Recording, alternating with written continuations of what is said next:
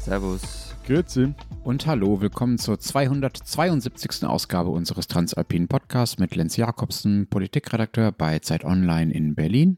Matthias Daum, Leiter der Schweizer Ausgabe der Zeit in Zürich. Und Florian Gasser, Leiter der Österreichseiten der Zeit in Wien. Unsere zwei Themen diese Woche. Äh, wir äh, wollen äh, über den Krieg in Israel reden. Nein, natürlich nicht über den Krieg selber, sondern darüber, wie eigentlich das ähm, Verhältnis unserer Länder zu Israel und zum Nahostkonflikt ist. Und wir reden über Dreierkoalition, eine sehr politische Sendung heute. Wir werden dann erklären, was es mit dem Thema Dreierkoalition genau auf sich hat. Es ist hoffentlich weniger nerdig, als es jetzt klingt. Wir sind erreichbar per Mail an alpen.zeit.de und natürlich per Sprachnachricht an die WhatsApp-Nummer, die unten drunter in den Shownotes steht. Zuerst haben wir aber noch was äh, loszuwerden. Und zwar, wir haben ja am 6. November einen Live-Auftritt hier in Zürich im Kaufleuten und das Ding war innerhalb einer guten Stunde ausverkauft. Es gab Hörerinnen, die ihren Weg auf 5 Uhr in der Früh gestellt haben und äh, uns dann geschrieben haben, wann jetzt da der Vorverkauf endlich losging. Ich hoffe, diese Hörerin hat dann wirklich auch noch ein Ticket gekriegt. Falls sie keins gekriegt haben soll, gibt es hier jetzt nochmals eine Chance dafür. Und zwar verlosen wir für diesen ausverkauften Auftritt 10 mal 2 Tickets. Einfach so? Nein, natürlich nicht. Etwas müssen Sie dafür schon noch tun. Nicht singen, nicht singen. Dagegen haben wir uns entschieden, weil ähm, es würde uns das Herz brechen, wenn da so schöne Songs äh, wir einfach ablehnen müssten. Nein, aber sie sollen uns Liebesgedichte schreiben, schreiben. Und zwar Liebesgedichte an eines der jeweiligen anderen Länder. Und diese Liebesgedichte uns bitte schicken per Mail. Die Adresse steht in den Show Notes. Die zehn besten Gedichte belohnen wir dann mit je zwei Tickets für unseren Auftritt und vielleicht präsentieren wir den einen oder anderen lyrischen Erguss auch hier in unserem Podcast. Einfacher übrigens kommt man noch zu unserem Auftritt bei der Buch Wien ein paar Tage später am 10. November am Freitag um 17 Uhr, glaube ich. Einfach ein Ticket für die Buch Wien besorgen und dann zur Bühne kommen.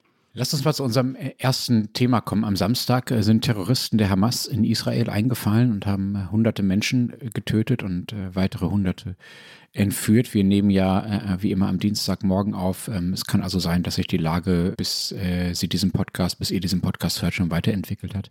Im Gegenzug hat Israel Angriffe auf äh, Gaza gestartet und äh, den ganzen Gazastreifen abgeriegelt.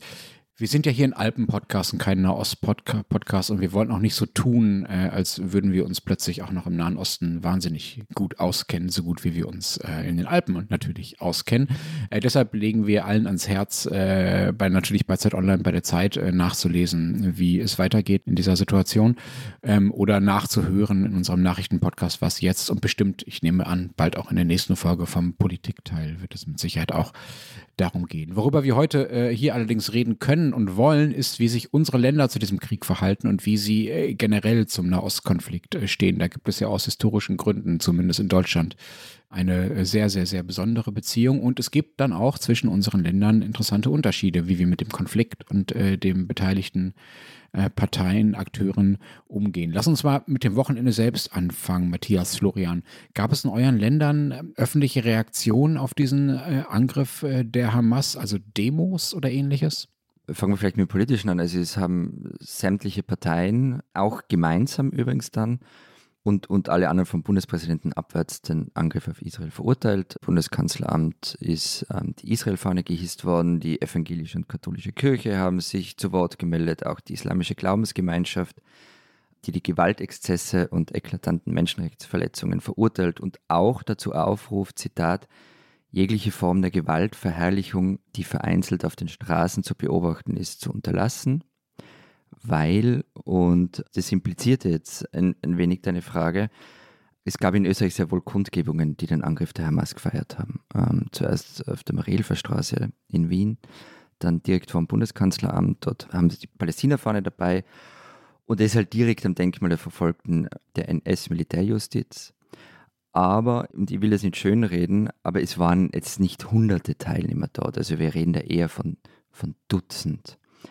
Aber klar fühlt man sich mehr als unwohl, wenn am Wochenende, an so einem Wochenende, plötzlich Autos mit Palästina-Fahnen durch die Stadt düsen, während gleichzeitig jüdische Einrichtungen im ganzen Land verstärkt geschützt werden müssen. Und was ist dann mit dieser Demo passiert? Also wurde die aufgelöst, auch wenn es nur ein paar Dutzend waren, oder hat man die einfach machen lassen? Na, also es ist nicht aufgelöst worden. Die Polizei sagt, Auflösungsgründe seien dann gegeben, wenn eine Versammlung den Strafgesetzen zuwiderläuft oder deren Abhaltung die öffentliche Sicherheit oder das öffentliche Wohl gefährdet. Da gibt es Diskussionen drum. Aber laut Polizei war das nicht der Fall, wobei werden dort äh, Flaggen und Symbole der Hamas oder der Hisbollah aufgetaucht, dann hätte es anders ausgesehen, weil die sind in Österreich nämlich verboten. Also ich frage das deshalb, weil in Berlin wurde so eine Demo aufgelöst. Es war Samstagabend in Neukölln, da waren es so 50 bis in, äh, maximal 65 Leute, die da äh, diese Terrorangriffe tatsächlich bejubelt haben, so makaber das auch ist, mit Palästina-Fahren teilweise, aber wohl offenbar auch mit anderen äh, dann strafrechtlich äh, relevanten Symbolen. Die Polizei hat das relativ schnell aufgelöst, wie gesagt. Es ist dann am späteren Abend in der Nacht noch zu einem Angriff auf ein Polizeiauto gekommen. Da wurde dann ein Stein auf ein Auto geworfen. Da weiß man allerdings nicht sozusagen, wie explizit das in Zusammenhang steht jetzt mit diesen Ereignissen in Nahost es gibt eine relativ große politische Debatte darum, wie äh, damit umzugehen ist. Also alle sagen natürlich, geht gar nicht. Der CDU-Generalsekretär geht allerdings so weit, den Teilnehmern die doppelte Staatsbürgerschaft, also Teilnehmer dieser Demo, die eine doppelte Staatsbürgerschaft haben, dann die deutsche entziehen zu wollen. Das ist verfassungsrechtlich ziemlich wackelig übrigens, weil man, wenn jemand einmal einen deutschen Pass hat, nicht einfach sagen kann, nö, wir nehmen den aber weg, wenn du dich irgendwie so verhältst, äh, wie wir das nicht wollen. Also da müssen für den dann eigentlich die gleichen Regeln gelten, wie für diejenigen, die immer nur einen deutschen äh, Pass hatten. Aber es gibt tatsächlich eine relativ große politische Diskussion darum, weil dahinter ja auch die Frage steht, für wen stehen diese 50 bis 65 Demonstrantinnen und Demonstranten? Ist das die absolute Ausnahme innerhalb der muslimischen Community in Deutschland oder gibt es noch Sympathisanten, die es ähnlich sehen, aber vielleicht nicht auf die Straße gehen oder zumindest ansatzweise natürlich auch die Position derjenigen verstehen, die sich in diesem Fall vor allen Dingen um die palästinensische Seite kümmern wollen. Also das ist so. Lenz, war jetzt das für dich überraschend, diese Demos? Nein, überhaupt nicht. Also das war auch insofern nicht überraschend, weil gerade in Berlin es sowas immer wieder gibt. Also wir haben hier seit vielen, vielen Jahren die großen Al-Quds-Demos gehabt. Sagt euch das was? Na, klär mal auf. Klär auf, genau. Du hast richtigerweise gesagt, wir sind kein Nahost-Podcast. Genau, aber als Berliner weiß man das notgedrungen mittlerweile, weil Al-Quds der arabische Name für Jerusalem ist und Ayatollah Khamenei, also der iranische Revolutionsführer, hat mal den Al-Quds-Tag ausgerufen als Protesttag gegen die Besetzung, wie das dann aus äh, seiner Sicht heißt, äh, Ostjerusalems durch Israel. Und da wird dann, gibt es weltweit Demonstrationen. Das ist eine ziemlich gruselige Veranstaltung. Ich war da vor vielen Jahren auch mal selbst, um darüber zu berichten. Da sieht man dann so Frauen und Männer, die teilweise getrennt äh, marschieren und auf den Kundgebungen auch getrennt werden. Man sieht dann Kinder in Uniform und so Dschihad fahren. Es werden dann so Dinge gerufen wie äh, Achtung, Israel vergasen oder Juden ab ins Gas. Was gerade auf deutschem Boden, sagen wir mal, wirklich etwas ist, was man nicht hinnehmen müsste, meiner Meinung nach, und auch oft nicht hinnehmen muss. Äh, nicht nur auf deutschem Boden. Nicht ja. nur auf deutschem Boden. Also. Allerdings gab es nun drei Jahre keine solche Demo, zweimal wegen Corona und dieses Jahr haben die Veranstalter selbst einen Rückzug gemacht. Ich habe ehrlich gesagt bei der Recherche für diese Sendung nicht mehr genau rausfinden können, warum. Also dieser Al-Quds-Tag ist immer im Ramadan, also wenn ich mich jetzt nicht völlig täusche, Ende August ungefähr. Und dieses Jahr und in den letzten zwei Jahren gab es den immerhin nicht mehr. Es gab aber, um mal da auch die andere Seite zu zeigen, natürlich am Wochenende nicht nur diese Solidarität oder diese Jubeldemos äh, der Hamas-Anhänger in äh, Berlin, die für Aufregung gesorgt haben, sondern es gab natürlich auch Israel-Solidaritätsdemos äh, am Wochenende in Berlin. Es gab eine mit rund 2000 Teilnehmern und der israelischen äh, Flagge, die aufs Brandenburger Tor projiziert wurde. Und ich denke ehrlich gesagt, da wird wahrscheinlich noch mehr kommen. Ich denke, es wird noch mehr Demos geben was mich über, über das Wochenende so irritiert hat, vor allem weil ich auch verfolgt habe, was bei euch geht, also sowohl in Deutschland wie aber eben auch in Österreich, wie wenig in der Schweiz passiert ist. Aber hat zum Beispiel, man, auf der Straße ist das eine, aber hat eure Regierung einfach nichts gesagt? Ja, also dass auf der Straße nichts passiert, also, vor allem, also dass diese meines Wissens keine solchen Jubeldemos oder Autokurses oder so gab. Das erstaunt, gab, das erstaunt mich weniger. Das hat viel ja auch mit dem äh, jeweiligen Milieus zu tun, die in, in unseren Ländern leben. So. Also das, äh, und äh, nein, aber was mich erstaunt hat, ist der Unterschied in der Art der Reaktion der Regierung. Ja, bei uns hat die Regierung auch reagiert, aber im Vergleich zu, zum Beispiel zu Alexander van der Bellen, der so habe ich das zumindest gelesen, was er da äh, vor allem in den sozialen Medien von sich gegeben hat, der echtes Mitgefühl äußerte und nicht nur irgendwelche Beileidsstanzen über Twitter und Instagram raushaute. Und wenn ich das richtig gesehen habe, glaube ich auch sogar in, in Hebräisch, sich schriftlich zumindest geäußert hat. Also im Vergleich dazu waren die Reaktionen des Bundesrats, ich kann es nicht anders sagen, die waren geradezu peinlich formelhaft. Also die Schweiz äh, verurteile diese Raketenangriffe und, und, die Attacken von Gaza aus gegen Israel. Wir appellieren, dass die, die Gewalt unmittelbar, also sofort aufhören müsse und äh, auch aus Respekt und dass die Zivilisten geschützt werden sollen. Und, und Alain Berset hat zumindest noch seinem Tweet ein J'exprime plus sincères condoléances aux familles proche des Victimes, also dass er sein, äh, den äh, Familien und den Opfern und den Angehörigen sein äh, Beileid ausspreche, das noch angeführt. Aber ich meine, nur kurz der, der, so der erste Tweet unseres Außenministers Ignazio Cassis. Er gab dann am Montag noch eine Pressekonferenz, aber da wurde es nicht viel besser. Ich lese euch den schnell vor. Das war der erste Tweet des Schweizer Außenministers als Reaktion auf diesen Angriff. In dieser dramatischen Situation denke ich an meine Mitbürger, an eine Schweizer Flagge in Israel und im besetzten palästinensisches dazu ein Schreibfehler drin, Gebiet. Meine Teams in Tel Aviv, Ramallah und Bern arbeiten Tag und Nacht unermüdlich. Seien Sie vorsichtig und informieren Sie sich ständig. Wir sind bei Ihnen. Kein Wort des Mitgefühls für die Opfer in Israel, kein Wort des Mitgefühls für die zivilen Opfer im Gazastreifen, sondern einfach platte Switzerland first. Also der Punkt, was ich über dieses Wochenende, das hat mich wirklich also recht nachdenklich auch gemacht, wie die offizielle Schweiz hier so tut, als würde sie das alles nur so am Rand etwas angehen. Mhm, mhm. Wir können gerne nochmal eine ausführliche Folge über Neutralität machen, lieber Matthias.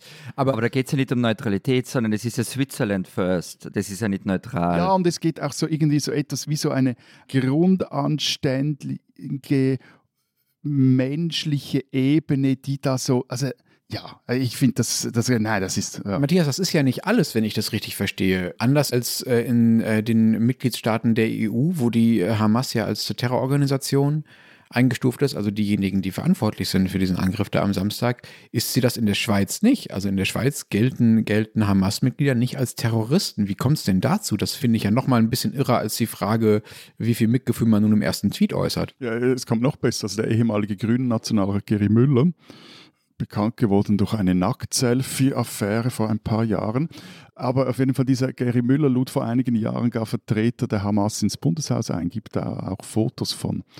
Und äh, auch jetzt meinte er als Reaktion auf den Angriff der Hamas auf Israel, falls die Schweiz die Hamas zur Terrororganisation erklären wolle, müsse sie auch, Zitat, Israels Staatsterrorismus beim Namen nennen, Zitat Ende, denn Israel sei ein, Zitat, Apartheidsstaat, Zitat. Bevor wir jetzt in diese wirklich für mich zumindest sehr schwierige äh, Diskussion darum kommen, wie man Israel einstuft und äh, was genau eine richtige Nahostpolitik wäre und was das richtige Wording ist und so weiter, ähm, lass uns doch nochmal kurz bei dieser Hamas-Frage tatsächlich bleiben. Warum ist die bei euch nicht verboten, die Hamas? Also jetzt kommt eine grauenhaft legalistische Argumentation, wie sie zum Beispiel die SP-Nationalrätin Gabriela Sutter vertritt und auch öffentlich gemacht hat. Also die Hamas ist nicht auf der Verbots- oder Sanktionsliste der UN. Und die Schweiz als neutraler Staat will nicht eigenständig und äh, irgendwie unabhängig von der UN solche Organisationen verbieten, sondern sie will es nur tun, breit abgestützt auf Beschlüsse der UN. So steht es auch in den entsprechenden Gesetzen drin, muss man dazu sagen. Und dazu kommt dann noch das Argument, dass nach aktuellem Wissensstand in der Schweiz keine Organisation namens Hamas in der Schweiz eben hier existiere. Ihre Aktivitäten konzentrierten sich auf die palästinensischen Gebiete oder Nahen Osten und würden die Sicherheit der Schweiz nicht unmittelbar gefährden. Also selbst wenn man diesem Argument der SP-Politikerin zustimmen wollte, die SP ist ja nicht die einzige Partei. Wer hindert die Schweiz daran, eben weil nicht abseits der UN, die EU hat es trotzdem hinkriegt, wer hindert die Schweiz daran, irgendwie ein sinnvolles Verbot zu fordern? Niemand. Also das Parlament könnte ähm, ohne weiteres diese Gesetze ändern, die es dazu braucht. Ich spare jetzt die Details, wo man da schrauben würde. Aber nur, dass das auch noch gesagt ist, also auch die kurdische PKK oder die kolumbianische FARC oder die Tamil Tigers, all diese Organisationen sind in der Schweiz nicht verboten, weil wir keine nationalen Terrorlisten führen. Und der IS und die Al-Qaida sind nur verboten, weil sie eben von der UN auch auf solche Listen gesetzt wurden. Ich finde ja, abgesehen von diesen legalistischen Argumenten, die äh, diese SP-Politikerin da bringt, Matthias, die Argumentation auch deshalb äh, merkwürdig, solche Verbote natürlich auch symbolisch wichtig sind. Also kann schon sein, dass es keine Schweizer Hamas gibt, aber natürlich sendet es ein gewisses Signal, wenn man die Hamas nicht verbietet. Mal abgesehen davon, dass es natürlich auch Organisationen, Vorfeldorganisationen, Hilfsorganisationen der Hamas geben könnte, die versuchen, in der Schweiz aktiv zu werden, um da zum Beispiel Geld zu sammeln oder ähnliches und man dann natürlich einfach leichtere Handhabe hat, wenn die Hamas selber schon verboten ist. Und es hat ja auch niemand behauptet, dass der Nahostkonflikt gelöst wäre, wenn die Schweiz bei sich die Hamas verbietet, aber es ist jetzt auch kein Schritt, der euch irgendwie wehtun würde. Und eine Frage, die vielleicht ein bisschen klischeehaft ist, aber sie ist so mal so naheliegend, dass man sie stellen muss. Oft ist es ja so, wenn die Schweiz sich raushält und, sagen wir mal, Bösewichte nicht zu Bösewichten erklärt, obwohl alle anderen sie zu Bösewichten erklären, dass dahinter wirtschaftliche Interessen stecken. Ist das in diesem Fall auch so? Lagert Hamas Geld in Schweizer Tresoren, in Schweizer Banken? Weißt du, was schön ist, dass das Klischee wirklich bei Zeit Online so richtig tief verankert ist, weil ich habe gerade heute Morgen noch mit einem anderen Kollegen bei Zeit Online gemeldet zu diesem Thema und da kam genau dieselbe Frage auch als erstes. Geht es um Geld? Ehrliche Antwort, ich weiß es nicht oder nicht, dass ich wüsste. Was ich jetzt in den letzten Tagen so gelesen habe über die Finanzflüsse der Hamas, da kommt die Schweiz wenn überhaupt, noch ganz, ganz am Rande vor. Es geht meines Erachtens weniger ums Geld, sondern eher um eine schweizerische Selbsttäuschung. Also wir meinen, unsere Vermittlerdienste seien derart gefragt, dass wir uns überall raushalten müssen keine Position beziehen und das war dann auch eines der Argumente. Also wenn wir die Hamas wie alle anderen verbieten würden, dann hätten wir keine Gesprächskanäle mehr zu denen. Aber eben, einerseits IS oder Al-Qaida hat die Schweiz auch verboten. Und im Gegensatz zu Norwegen wo meines Wissens die Hamas auch nicht verboten ist, hat die Schweiz jetzt mal im Nahostkonflikt in den vergangenen Jahrzehnten einfach kaum etwas gerissen. Also ein Beispiel. 2004 wurden zwei israelische Soldaten getötet und die Leichen von denen wurden aus Israel gerieten in die Hände der Hamas. Und da schaltete sich das Schweizer Außendepartement ein in die Verhandlungen. Ziel war es, die zwei Leichen nach Israel zu überführen. Und da sollte sie dann auch begraben werden. Jahrelang wurde über diese Rückführung verhandelt, auch unter Beteiligung der Schweiz, aber bis heute kam sie nicht zustande. Und das ist dann aber auch eben, aber dieses Argument von wegen, dass es äh, ein Verbot der Hamas würde das Engagement der Schweiz, wie heißt es dann jeweils, zur Förderung und Wahrung der Menschenrechte gefährden, das kam dann auch immer wieder in diesen Parlamentsdebatten, als eben lediglich die SVP mehr oder weniger geschlossen für ein Verbot der Hamas stimmte. Und es heißt so weiter, für mehr Sicherheit müsste die Schweiz ihre guten Dienste in der Region und ihre diplomatischen Kanäle ausbauen, anstatt die Hamas zu verbieten.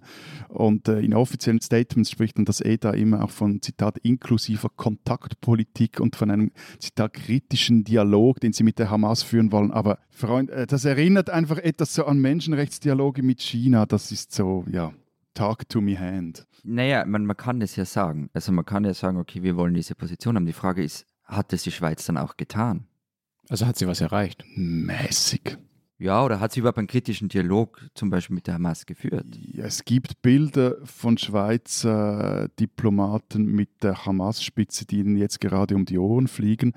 Von dem da wurde gesprochen, aber erreicht meines Wissens nichts, dass man irgendwie nichts wirklich groß, aber ja, also das Argument hat was, aber man muss es halt dann schon auch äh, irgendwann mal danach sehen, wie, wie, viel bringt das, also auch in diese Richtung, die Verhandlungsrichtung. Nein, aber also was sie macht, sie unterstützt die Schweiz, glaube ich, ähnlich wie auch eure Länder und die EU, palästinensische NGOs mit mehreren Millionen Franken pro Jahr und der Chef der Flüchtlingsorganisation oder des Flüchtlingsprogramms der, der Vereinten Nationen für den Nahen Osten des äh, UNRWA der war mit Pierre Krämbühl jahrelang ein, ein Schweizer. Aber eben, mhm. ihr seid ja da auch ähm, mit drin, wenn es um die, diese Finanzflüsse in den Gazastreifen geht. Habe ich gelesen. Ja, wenn es um Geld geht, sind wir auch dabei. Das ist tatsächlich jetzt die andere große Debatte neben diesen Demos, neben diesen Hamas-Solidaritätsdemos, äh, über die sich alle äh, empören, ist jetzt die Frage, was ist eigentlich mit dem Geld, das aus Deutschland und der EU in die palästinensischen Gebiete fließt. Die Entwicklungsministerin Svenja Schulze hat jetzt erstmal angekündigt, alle Zahlungen zu überprüfen, wie das heißt. Die EU hat ja alle Zahlungen gestoppt Anfang der Woche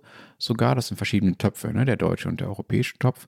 Wobei man klar sagen muss, es ist jetzt auch nicht so, dass Deutschland direkt die Hamas finanziert. Zum Glück, das wäre ja auch wirklich ein absoluter Skandal. Und das wäre es ehrlich gesagt auch unabhängig von äh, dem, was da am Wochenende passiert ist. Es gibt Hilfsgelder für einzelne Projekte im Gazastreifen, beispielsweise so für Jugendarbeit gegen Radikalisierung.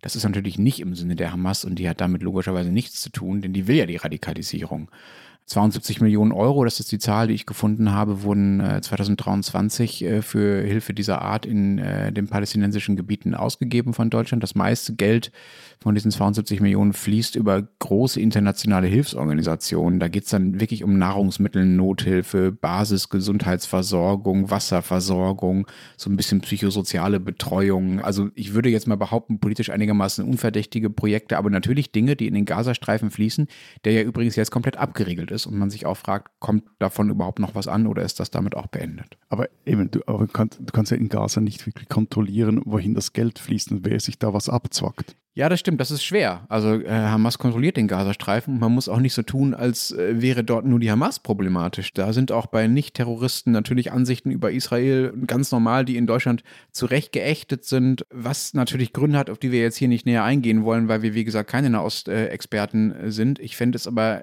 um es mal zumindest sozusagen auch schwierig oder schräg, wenn nun Deutschland entscheiden würde, kategorisch keinerlei humanitäre Hilfe mehr in Gebieten zu leisten, in denen Palästinenser wohnen. Also bei uns ist das passiert. Also bei uns sind die EZA-Gelder, die in palästinensische Gebiete fließen, gerade eingefroren worden und es werden jetzt die Projekte evaluiert.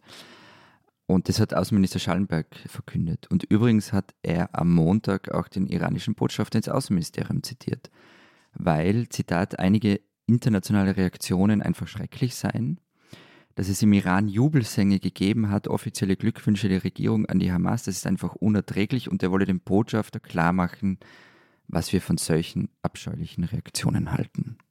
Es ist also heute der Tag gekommen, an dem ich einen österreichischen Minister lobe. ist? Wie ist denn eigentlich, Florian, überhaupt euer Verhältnis äh, zum Nahostkonflikt? Habt ihr damit was zu tun? Wie sehr mischt ihr euch ein, sobald man das sagen kann? Äh, wie, wie, wie verhaltet ihr euch dazu? Es ist kompliziert. Gut, das passt ja zu diesem Konflikt. Dem. Ja, ja, also mir wurde ja von euch gesagt, ich soll mir den Exkurs zu den Habsburgern sparen. Ähm, das tue ich jetzt auch. Ich fange einfach nach dem Zweiten Weltkrieg an. Also Israel, Österreich hat Israel schon im März 1949 anerkannt, ein Jahr später ein Konsulat in Tel Aviv eröffnet. Und Israel hat übrigens auch die Moskauer Deklaration von 1943 anerkannt, also die Österreich Status als erstes Opfer Adolf Hitlers begründet hat. Wenngleich, das schreibt die Journalistin Gudrun Harrer im Handbuch Österreichische Außenpolitik und ist eine große Expertin auf dem Gebiet, die schreibt eben, dass die öffentliche israelische Meinung mit dieser Sichtweise keinesfalls übereingestimmt hat. Das heißt, die Israelis äh, waren nicht so beflissen da drin, wie ihr Österreicher selbst, euch vor allen Dingen als Opfer zu verstehen, ja? Ja, genau. Und sie hatten natürlich damit recht. Also es gab dann auch ähm, so Prozesse, also zum Beispiel gegen Franz Murer, ein sehr grausiger NS-Verbrecher oder Schlechter von Wilna genannt. Der ist erst gar nicht verfolgt worden, dann schließlich freigesprochen worden. Und das ist in Israel zum Beispiel gar nicht gut angekommen. Und dann, jetzt machen wir einen Sprung vorwärts, gab es natürlich die Nahostpolitik von Bruno Kreisky, ähm, dem SPÖ-Kanzler ja. der 70er Jahre. Und die ist fast sowas wie ein Mythos heute. Wenn er die Habsburger nicht unterbringen kann, dann zumindest Kreisky. Das stimmt, aber in dem Fall halt wirklich zu Recht, weil Nahostpolitik in Österreich ist untrennbar mit dem Namen Bruno Kreisky verbunden. Und er ist schon als Außenminister 64 als erster westlicher Politiker nach Ägypten gefahren, hat dort den Präsidenten Nasser in Kairo besucht und es war mitten in so einer möglichen israelisch-arabischen Eskalation in einer Wasserfrage. Israel hat den Besuch hart kritisiert und war auch ziemlich verbittert darüber, dass ausgerechnet ein österreichischer Außenminister jüdischer Abstammung zu Nasser fährt. Dann nach dem Yom Kippur-Krieg 73 wollte Kreisky, dann, da war er dann schon Kanzler, da wollte er den Konflikt in Israel lösen, weil die Zeit sei dafür reif, hat er gesagt. Er hat danach Arafat getroffen, hat eingefehlt, dass der vor der UNO sprechen kann ist für eine zweite Staatenlösung eingetreten. Arafat war dann in Wien bei Kreisky, Willy Brandt war da auch da. Er hat dann auch in Wien den ägyptischen Präsidenten al-Sadat getroffen und den damaligen israelischen Oppositionsführer Shimon Peres. Der hat die beiden auch zusammengebracht. Und in Israel hat man dieses Zugehen auf die Palästinenser übrigens gar nicht so toll gesehen. Und die Stimmung hat sich da schon verschlechtert. Kreisky war auch kein Zionist. Er hat das Konzept eines jüdischen Volkes abgelehnt und von einer Schicksalsgemeinschaft gesprochen. Ganz ehrlich, ich wusste das alles nicht. Also, dass Österreich und Kreisky da so eine große Rolle gespielt haben, zumindest in dieser Zeit des Nahostkonfliktes, äh, hat sich also hat sich schon gelohnt, Florian, dass du ihn untergebracht hast. Wie wird denn heute seine Nahostpolitik in Österreich gesehen? Ist das was, worauf man stolz ist so im Nachhinein oder hat man damit eher nichts mehr zu tun? Doch, eben schon, deshalb erzähle ich es euch auch ein bisschen ausführlicher, weil sie gilt vielen als Positivbeispiel, wie auch der Kanzler eines Kleinstaats international wirken kann. Damals ist allerdings schon auch viel daran kritisiert worden, auch deshalb, weil es zu einigen Terroranschlägen in Österreich gekommen ist. Also 1973 sind jüdische Immigranten und der Zollwachbeamter in Machek als Geisel genommen worden. 1975 hat Carlos äh, mit seiner Truppe die OPEC in Wien gestürmt und auch Geiseln genommen. Der ist dann zum Flughafen Wien gebracht worden mit einem Postbus mit den Geiseln und wurde dann vom österreichischen Innenminister per Handschlag am Flughafen verabschiedet. 1981 ist ein Wiener Stadtrat ermordet worden. 1985 haben Abonidal-Terroristen am Flughafen äh, Schwächert den Check-In-Schalter von El Al angegriffen und dabei sind drei Leute gestorben. Es gab noch mehr und die Details von all diesen Anschlägen erspare ich mir jetzt.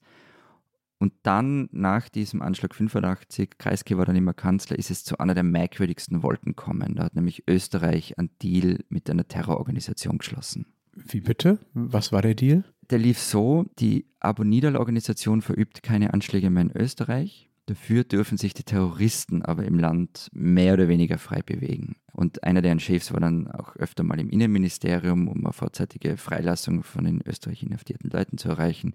Es gab sogar eine Wohnung in, in Wien im dritten Bezirk, die war so eine Art sicherer Hafen für Terroristen. Und das hat man auf einem offiziellen österreichischen Briefbogen äh, mit Kanzlerpapier abgesegnet, solche Dinge mit dieser Wohnung und so, ja? Also nein, es gab jetzt keinen Staatsvertrag dazu. Es war halt eine Abmachung und die war auch nicht öffentlich. Und der Deal ist dann 1992 auch aufgeflogen und die Abonida-Leute sind aus Österreich verschwunden. Das erinnert mich, dass die Schweiz, so wurde zumindest behauptet, auch mal so einen Deal machen wollte was doch einigermaßen erstaunlich ist. Also weil 1960, 1969, 1970 verübten palästinensische Terroristen insgesamt drei Attentate auf den äh, Schweizer Luftverkehr. Also am 18. Februar 1969 griffen sie auf dem Flughafen Zürich ein, ein Flugzeug der Al an und erschossen den Co-Piloten. Am 21. Februar, also nur drei Tage später, stürzte ein Swisser Flugzeug bei Würelingen ab nach einer Explosion einer Paketbombe im Frachtraum. Und die Bombe hatte eigentlich einem Edal-Flugzeug gegolten, aber irgendwie war, die Post zu spät unterwegs und dann landete das in einem Swisser Flugzeug und äh, das stürzte dann ab und alle 47 Passagiere starben. Und am 6. September 1970 dann wurde Swissair Flug 100 von Zürich nach New York entführt und zum Teil dieser, dieser Monster-Flugzeugentführung, dem sogenannten Skyjack Sunday, als der palästinensische Terroristen fünf insgesamt, glaube ich, Flugzeuge entführten und auf einem Flugfeld in Jordanien parkierten und ihre Insassen als Geiseln gehalten wurden. Die kamen dann frei, aber da starben, glaube ich, auch recht viele Leute noch sonst. Also es ja, was war jetzt da mit dem Abkommen? Ja, also schließlich gab es es anscheinend nicht, aber es, das war so ein Jahre- oder jahrzehntelanges Gerücht, auch von einem Journalisten der NZZ von Marcel Gier vor ein paar Jahren wieder hervorgebracht. Es gab dann große Untersuchungen, eine Arbeitsgruppe des Bundes wurde eingerichtet und 2016 haben die dann versucht, alle, mit allen greifbaren Personen noch zu sprechen und Quellen wurden befragt. Jean Ziegler war involviert, aber Trotzdem konnte man das nicht festmachen, dass es so ein Abkommen gab. Was dazu führte, also zu dieser These auch führte, war, dass nachher dann eigentlich Ruhe war im Land vor palästinensischen Anschlägen. Das war, war, quasi die These des Deals, war dass äh, ihr lasst uns in Ruhe, dafür könnt ihr hier tun und werken, also in, in einem ruhigen Hinterland. Hm. Ja, ich würde jetzt mal äh, die Historie palästinensischer Anschläge in Deutschland aussparen. Also Olympia-Attentat äh, sagt ja sicherlich allen was. Unser Verhältnis zu Israel ist natürlich insofern sehr besonders, als dass, das ist das Zitat, das Angela Merkel dafür gebraucht hat, die Sicherheit Israels deutsche Staatsräson ist. Ähm, das hat Olaf Scholz jetzt auch nochmal wiederholt. Und das heißt, äh, dass Deutschland sich dafür einsetzt, dass dieses Land existieren kann. Und zwar unabhängig davon, wer gerade in Deutschland regiert, wie gerade politische Stimmungen oder Mehrheiten sind. Also die ähm, Sicherheit Israels gehört quasi zur DNA des deutschen Staates. Das ist zumindest der Anspruch, aber es steht natürlich nicht im Grundgesetz. Also wir haben keinen Grundgesetzartikel, in dem drin steht, Deutschland schützt Israel oder ähnliches. Das heißt, das ist eher eine Frage der politischen Kultur und des Anspruchs, den man an sich selber stellt. Bisher wird Deutschland diesem Anspruch auch einigermaßen äh, gerecht, wobei man auch sagen muss, dass jetzt vor dem Kriegsausbruch, also vor dem Attentat am Samstag, vor den Angriffen am Samstag, diese äh, Solidarität zumindest ein bisschen äh, belastet war. Wie? Wie das? Naja, weil Israel äh, an unseren Maßstäben äh, gemessen eine rechte bis rechtsextreme Regierung äh, hat seit einigen Monaten und weil es dort äh, Kämpfe um Justizreformen gibt und weil es auch die Aufgabe von Diplomatie und Politik ist, Dinge zu kritisieren. Steffen Seibert, den kennt ihr vielleicht noch als äh, Sprecher äh, von Merkel, als Regierungssprecher, der ist mittlerweile Botschafter, deutscher Botschafter in Israel. Der hat beispielsweise im September an einer Sitzung des obersten Gerichts in Israel als Zuschauer teilgenommen, in der es um diese, eben um diese gestrittene Justiz, umstrittene Justizreform ging. Und diese Teilnahme von Seibert wiederum hat dann die israelische Regierung als Einmischung in innere Angelegenheiten gewertet und sich über äh, Seibert beschwert bei der deutschen Regierung. Also die Beziehungen waren eigentlich dabei, sich zu verschlechtern. Ich nehme aber an, dass das jetzt durch den Krieg, äh, durch das, was am Wochenende passiert ist und was noch weitergeht, eher in den Hintergrund rückt. Aber Florian, du hast jetzt vor allen Dingen von euren Deals oder Nicht-Deals mit äh, Palästinensern erzählt. Wie ist denn dann das äh, Verhältnis äh, zu Israel weitergegangen, das österreichische? Du meinst nach Kreisky vor allem, also so 80er bis jetzt? Nach Kreisky. Auf und ab. Also es, 1986 ist ja Kurt Waldheim Bundespräsident geworden. Also der Mann, der leider, leider arge Gedächtnislücken für die Zeit zwischen 38 und 45 gehabt hat. Da hat dann Israel seine Botschaft in Wien geschlossen, beziehungsweise hat sie auf Geschäftsträgertätigkeit zurückgestuft. Als Revanche haben wir das gleiche in Tel Aviv getan. 2000, als die, die FPÖ von Jörg Haider, der ja immer so eine eigene Außenpolitik betrieben hat, unter anderem mit Besuchen bei Saddam Hussein oder Gaddafi, als diese FPÖ in die Regierung gekommen ist, ist es nochmal passiert mit den Botschaften. Und ab 2006 waren die Beziehungen aber wieder okay. Es gab viele politische Besuche, wobei es ganz oft war, dass die österreichischen Politikerinnen und Politiker immer auch bei der palästinensischen Autonomiebehörde in Ramallah vorbeigeschaut haben.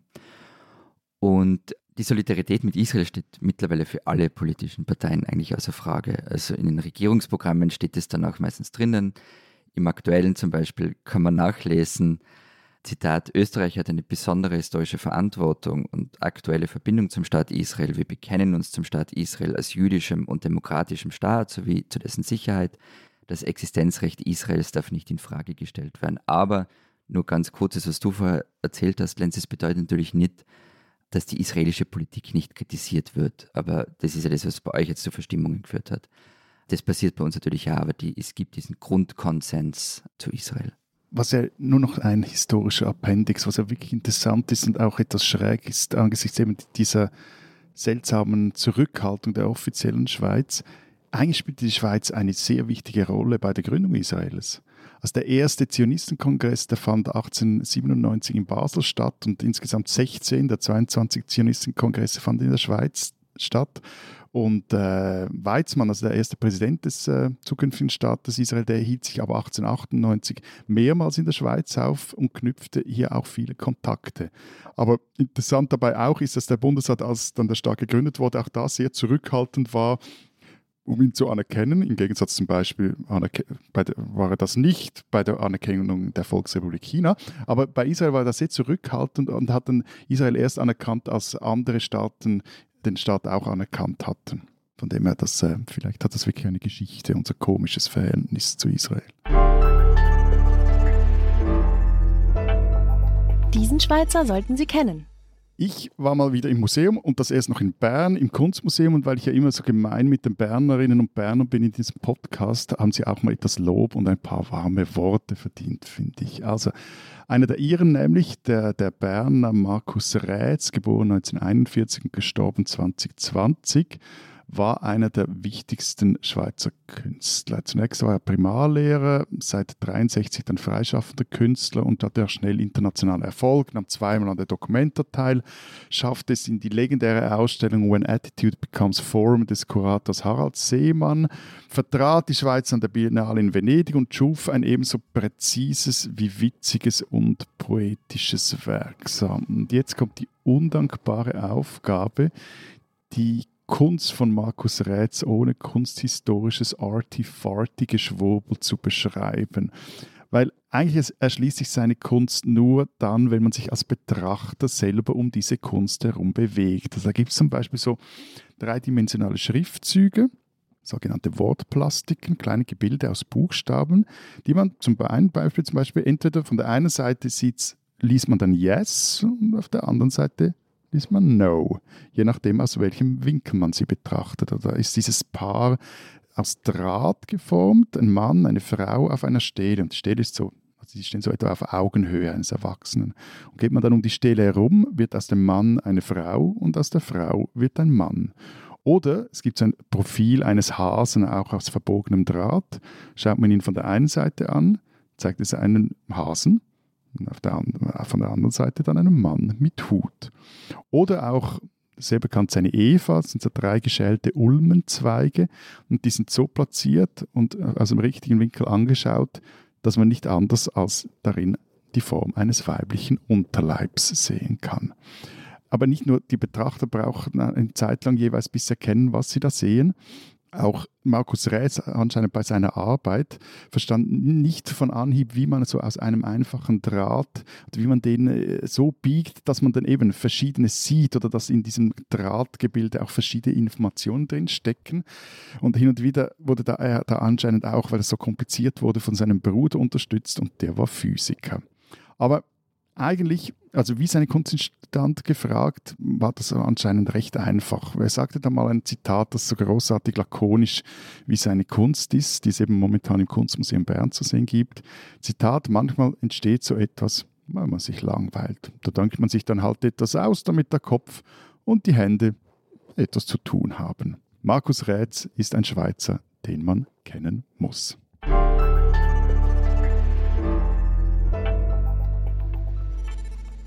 Lenz, bei euch wurde ja gewählt am vergangenen Wochenende. Das ging angesichts dieses Horrors im Nahen Osten fast etwas unter. Und was ich da aber mitbekommen habe, spricht man vor allem über die AfD. Nun willst du aber über Dreierkisten, also über Dreierkoalitionen reden. Ist dir langweilig? Oder warum? naja, ich dachte, wenn ich jetzt gerade in euch, mit den Erfahrungen in euren Ländern schon wieder mit dem Erfolg der Rechten komme, vielleicht auch ein bisschen öde. Nein, also der Erfolg der AfD in Bayern und Hessen ist natürlich krass und wir werden mit Sicherheit bald auch nochmal über Rechte in unseren Ländern äh, reden, also über rechte, rechtsextreme, rechtspopulistische Parteien. Aber ich glaube, dass es äh, bei diesem Wahlerfolg eben nicht nur um Rechtspopulismus und Migration als dominierendes Thema und so weiter geht, sondern auch darum, äh, dass Deutschland gerade eine Regierung hat auf Bundesebene, die es eigentlich nicht aushält. Sie trägt sie eigentlich nicht. Äh, wie ihr haltet es nicht aus? Weil ihr keine Dreier mögt oder wegen der Politik oder wegen der Personen? Ja, genau. Also die Konstellation an sich ist, glaube ich, das Problem. Vielleicht auch handelnde Personen. Natürlich haben auch einzelne Politiker äh, bestimmt Fehler gemacht, aber es ist ja das erste Mal überhaupt, dass auf Bundesebene bei uns drei Parteien gemeinsam regieren, also SPD, Grüne und FDP. Und ich glaube, dass man einen Großteil des gegenwärtigen Frusts mit der Bundesregierung, der ja dann wiederum zu den äh, Wahlergebnissen äh, in den Ländern in Bayern und Hessen jetzt mit zumindest geführt hat, dass man einen Großteil dieses Frusts äh, mit dieser äh, neuen Dreierkonstellation erklären kann. Willkommen in meiner Welt. Also man lebt mit so einer Dreierkonstellation oder Viererkonstellation bei uns in der Regierung ganz ordentlich, aber man muss ein paar Punkte beachten, wie in allen komplizierten Beziehungen. Lass uns dieses, dieses Liebescoaching vielleicht noch ein bisschen aufhalten für später. Wir erzählen dir mal das Problem aus unserer Sicht. Gut, auf die Couch, Herr Gass. Ja, also bei uns gab es ja noch nie eine Dreierkoalition im Bund, aber nach der Wahl im nächsten Jahr könnte es soweit sein. Deshalb schauen wir ja gerade alle total interessiert nach Berlin. Ehrlicherweise nicht nach Bern, sondern nach Berlin. Mögliche Koalitionsvarianten sind eben ÖVP, SPÖ und dann noch entweder Grüne oder Neos oder eine ÖVP oder SPÖ geführte Regierung zusammen mit den zwei kleineren Parteien Neos und Grüne. Und was halt zum Beispiel die Neos umtreibt, jetzt schon, ist die Sorge, ob man in so einer Konstellation überhaupt politisch überlebensfähig sein kann. Und wenn man sich dann die FDP so anschaut, dann ist die Antwort wohl eher nein, oder Lenz?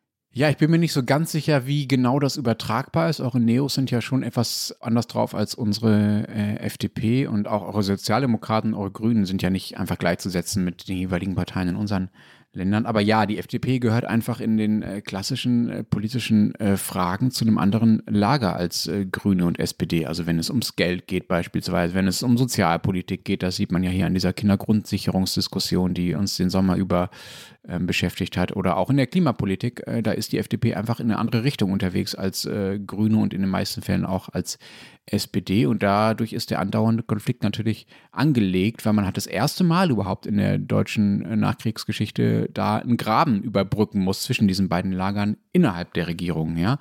Und dadurch entsteht auch dieser chronische Eindruck, dass die äh, FDP die ganze Zeit eine Politik mittragen muss, äh, mitträgt, die eigentlich nicht ihrer eigentlichen Linie entspricht. Und deshalb pöbelt sie immer so laut dagegen und geht trotzdem unter. Ja, eben. Also das, nehmen wir mal jetzt für Österreich die, die Variante her. SPÖ, Grüne, Neos. Sagen wir, das, das wäre jetzt die nächste Regierung dann hätten zum Beispiel die Neos das Problem, sie stimmen einerseits in vielen Bereichen, also gerade wenn es um Klimaschutz geht und sowas, mit den Grünen mehr oder weniger überein, sie komplett, aber in, in vielen Dingen.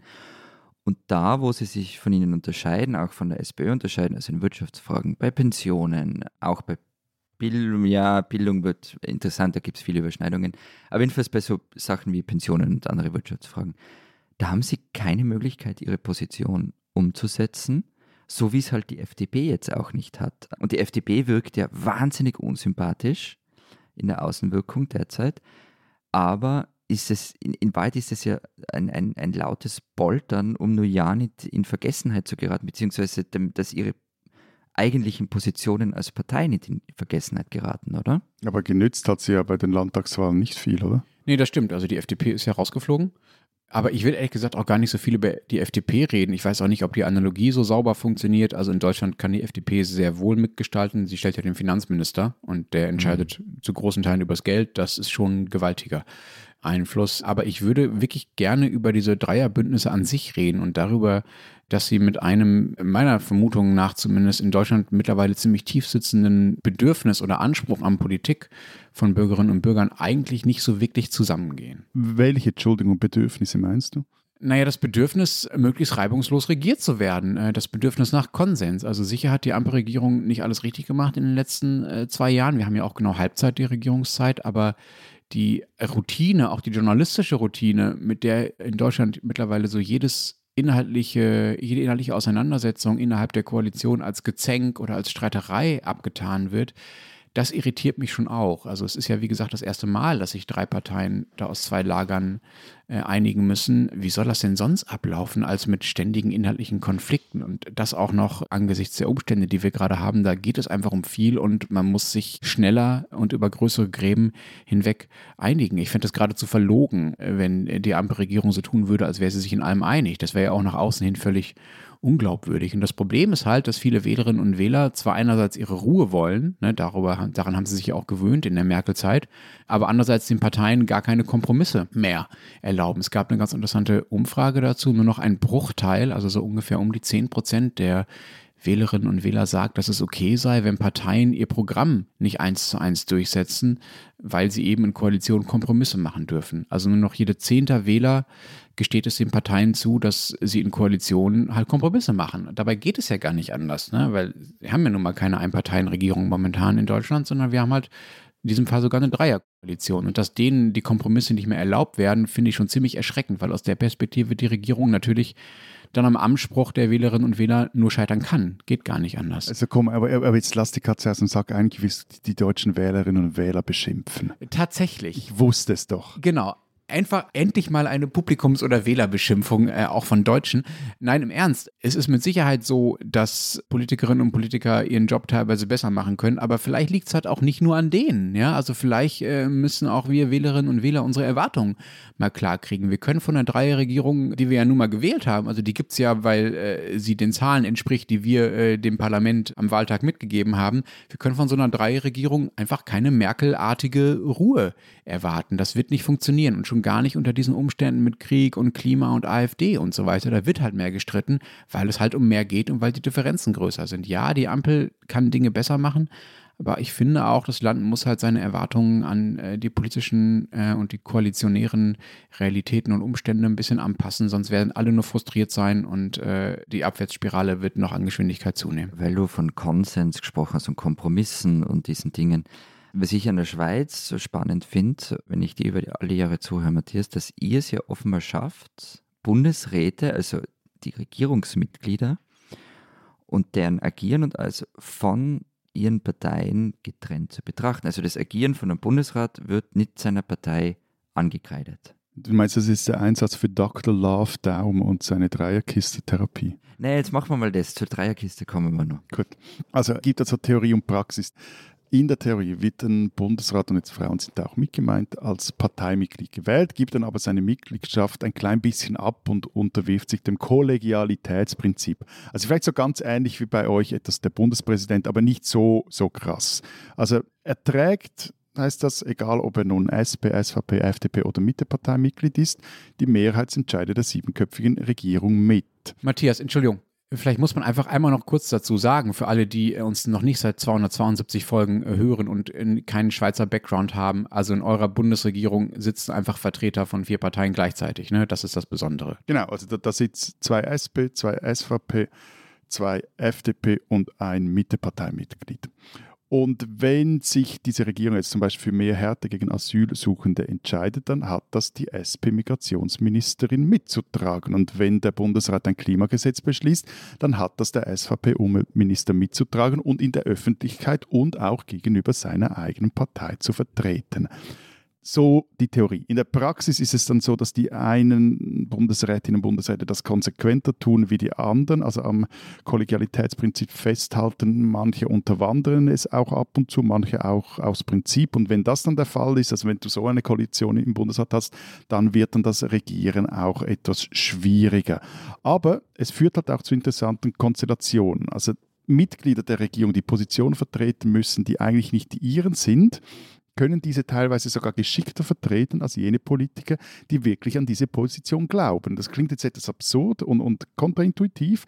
Ist es auch, aber funktioniert manchmal gar nicht so schlecht. Kurze Zwischenfrage, die eigentlich gar nichts mit dem Thema zu tun hat.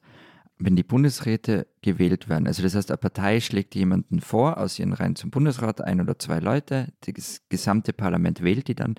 Also rein taktisch gesehen könnte das dann dazu führen, dass das Parlament versuchen könnte, möglichst ungeeignete Personen in den Bundesrat zu wählen, um den anderen eine einzudrucken.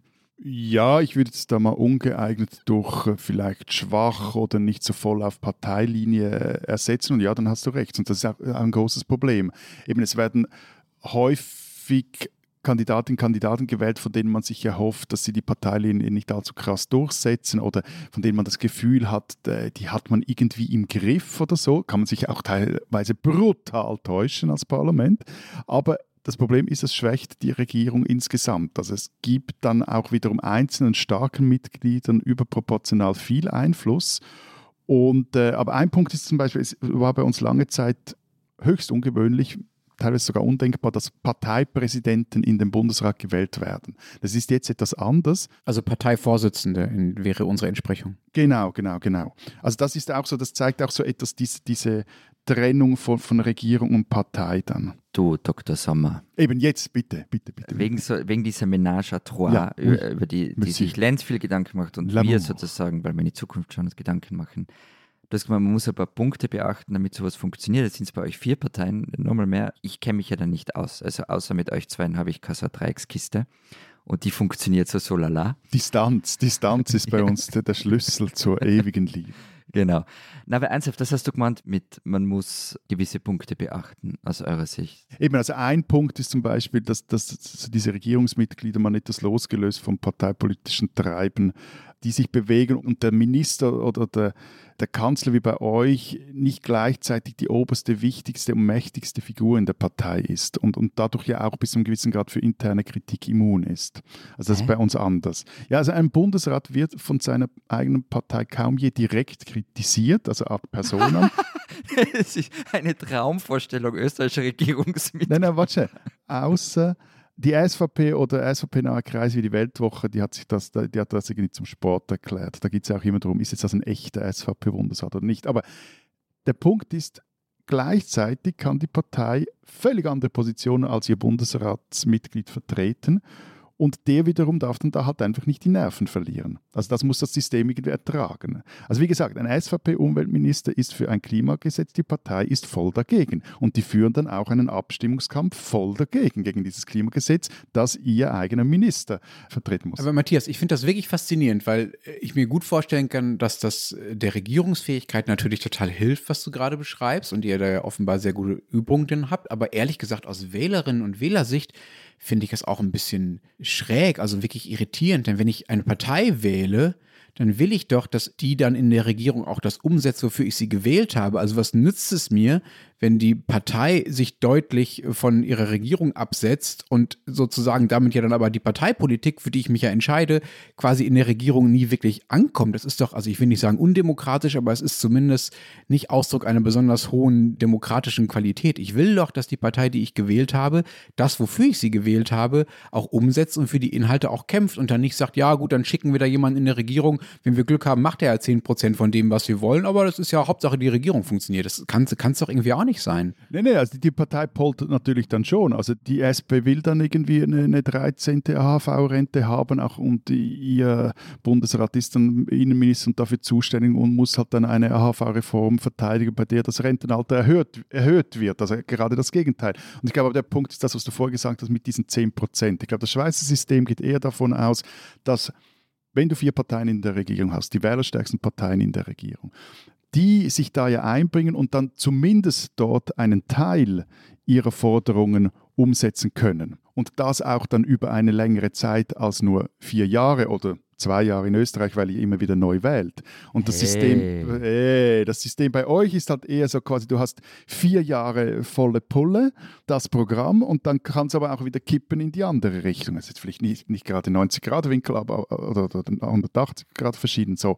Und in der Schweiz ist halt eher so, alle immer ein wenig und es können dann ihr dazu beitragen. Aber ich glaube, das ganz große Problem oder der ganz große Unterschied, und darum bin ich mir auch nicht ganz sicher, da kann ich auch verstehen, wieso, dass ihr jetzt in Deutschland damit so eure Krämpfe habt, ist diese Idee oder dieser Wunsch oder diese Anforderung gegenüber einer Regierung, dass die führt, dass die Klarheit, was, was hat der eine, irgendwer hat doch gesagt, ihr habt Führung bestellt und Führung bekommen, oder wie Scholz, ja. Genau.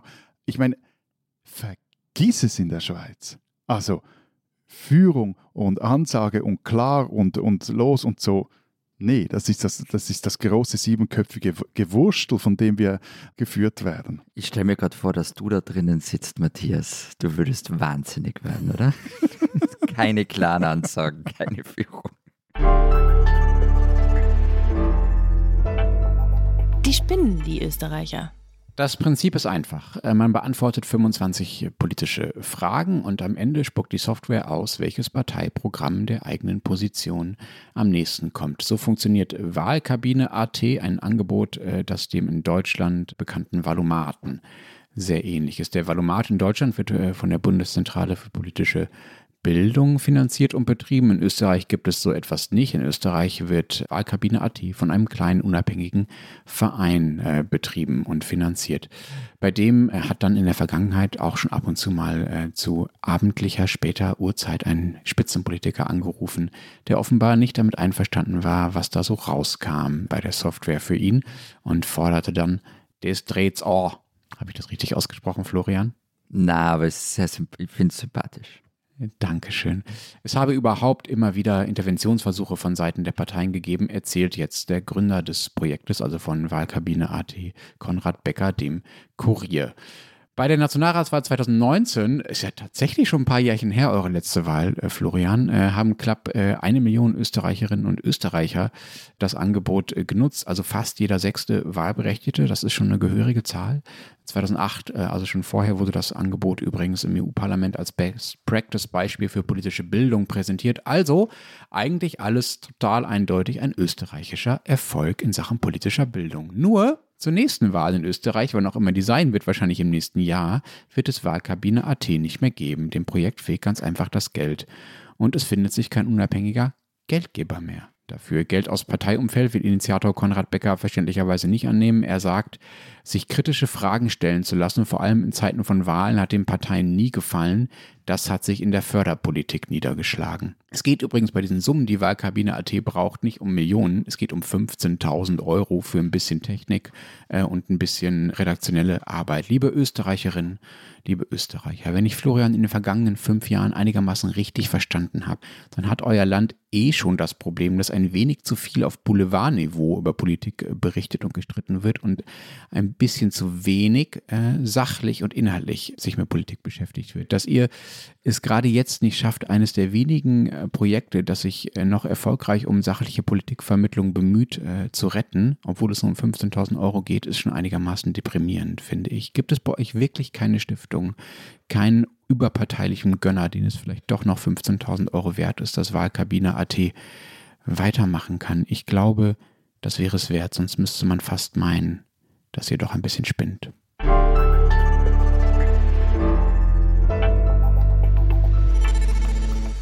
Vielleicht wäre das ein Fall für das Goethe-Institut. Statt den Österreichern ein richtiges Deutsch beizubringen, könnten die doch äh, denen diese, diese Wahlkabine äh, sponsern. Oder auch Smart Vote, das ist ja das Schweizer Pendant dazu, die könnten endlich mal über den Arlberg expandieren und äh, quasi Entwicklungshilfe leisten, von der man weiß, dass sie wirklich am richtigen Ort ankommt und nicht in irgendwelchen komischen Kanälen oder Tunnels versickert. Förderzusagen bitte an alpen.zeit.de. Wir sind am Ende unserer Ausgabe angekommen. Was habt ihr in der Zeit Schweiz, Zeit Österreich noch vorbereitet? Wir haben ein Stück drin, das Sarajecki und ich zusammengeschrieben haben, über die Radikalisierung der SVP, die immer schön rechts hält und da auf Kuschelkurs mit äh, rechtsradikalen, identitären Verschwörungstheoretikern und anderen Rappelköpfen geht. Und Timo Posselt hat eine tolle Reportage geschrieben. Und zwar fliehen seit einigen Monaten, jetzt einem guten Jahr, immer mehr norwegische Millionäre in die Schweiz weil sie es in Norwegen nicht mehr aushalten mit der dortigen Steuerpolitik. Und er hat ein paar von denen getroffen und sie gefragt, was sie eigentlich dazu brachte, hierher zu ziehen. Es ist so schier da, aber dafür funktional. Was in, in, in Norwegen oder wo? Als Hochzeit. Das haben die sogenannten Staatskünstler gemeinsam mit Paul Pizzerra gesungen in dem, in dem Lied Bodenlose Gemeinheit, das vergangene Woche erschienen ist. Es geht um die österreichische Landschaft, um österreichische Kleinstädte, die ausgestorben sind und Fachmarktzentren vor den Toren haben und dass es irgendwie alles hässlich ist und keiner mehr da ist. Ich habe bei Bürgermeisterinnen und Bürgermeistern angerufen und gefragt, ob sie sich von diesem Lied angesprochen fühlen. Die Antwort war im Grunde ja schon. und dann haben wir noch ein Stück von Tobias Kurakin über eine Stadt in der Steiermark, wo der Bahnhof verschwunden ist und kein Zug mehr stehen bleibt, weil die ÖPP diese Station eingestellt hat, so wie viele hunderte weitere im ganzen Land in den vergangenen Jahrzehnten. Und Tobias hat aufgeschrieben, was bedeutet es eigentlich für solche Regionen, wenn kein Zug mehr da ist. Und wer wissen will, was in Deutschland los ist und auch was im Nahosten, im Nahostkrieg los ist, der kann äh, natürlich die gedruckte Zeit lesen oder Zeit online. Wir hören uns äh, nächste Woche wieder. Bis dahin sagen wir. Vielen Dank. Adieu. Und tschüss.